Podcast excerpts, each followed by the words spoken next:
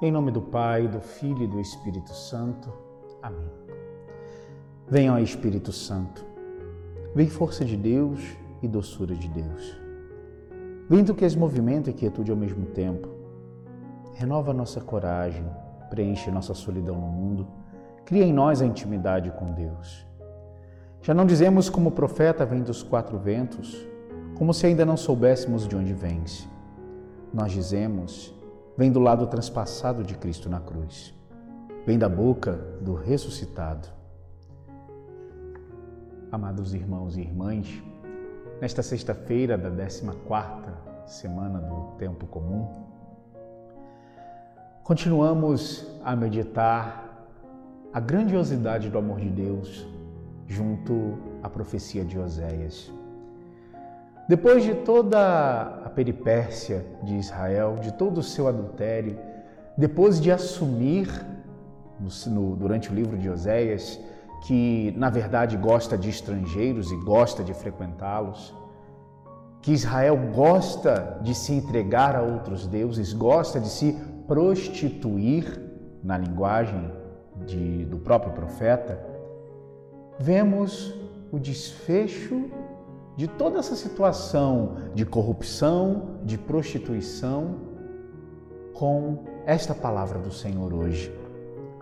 Assim fala o Senhor: Volta, Israel, para o Senhor, porque estavas caído em teu pecado. Vós todos encontrai palavras e voltai para o Senhor. Dizei-lhe: Livra-nos de todo mal e aceita este bem que oferecemos o fruto de nossos lábios. A Assíria não nos salvará. Não queremos montar nossos cavalos, não chamaremos mais deuses nossos a produtos de nossas mãos. Em ti encontrará o órfão misericórdia. Amados, nós buscamos a satisfação e a felicidade em tantas coisas. Só que sempre, como a esposa prostituta de Oséias, sempre nós somos escravizados, sempre nós somos despojados da nossa dignidade. Mas vejam como é o Senhor. Mesmo sabendo-nos caídos no nosso pecado, mesmo sabendo-nos prostitutos, corruptos, Ele diz: Volta, Israel. E mais, Ele nos dá as palavras que devemos dizer a Ele.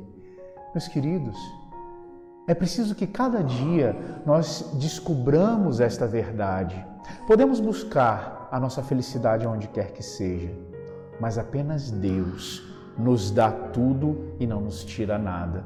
Deus não tira a nossa dignidade, pelo contrário, Ele restaura tudo aquilo que nós deixamos perecer, se corromper no meio do caminho.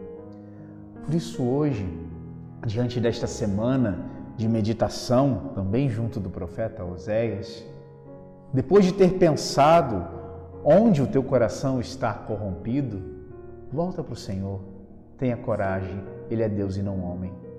Nós que não gostamos ou temos dificuldade de acolher quem erra, mas Deus não.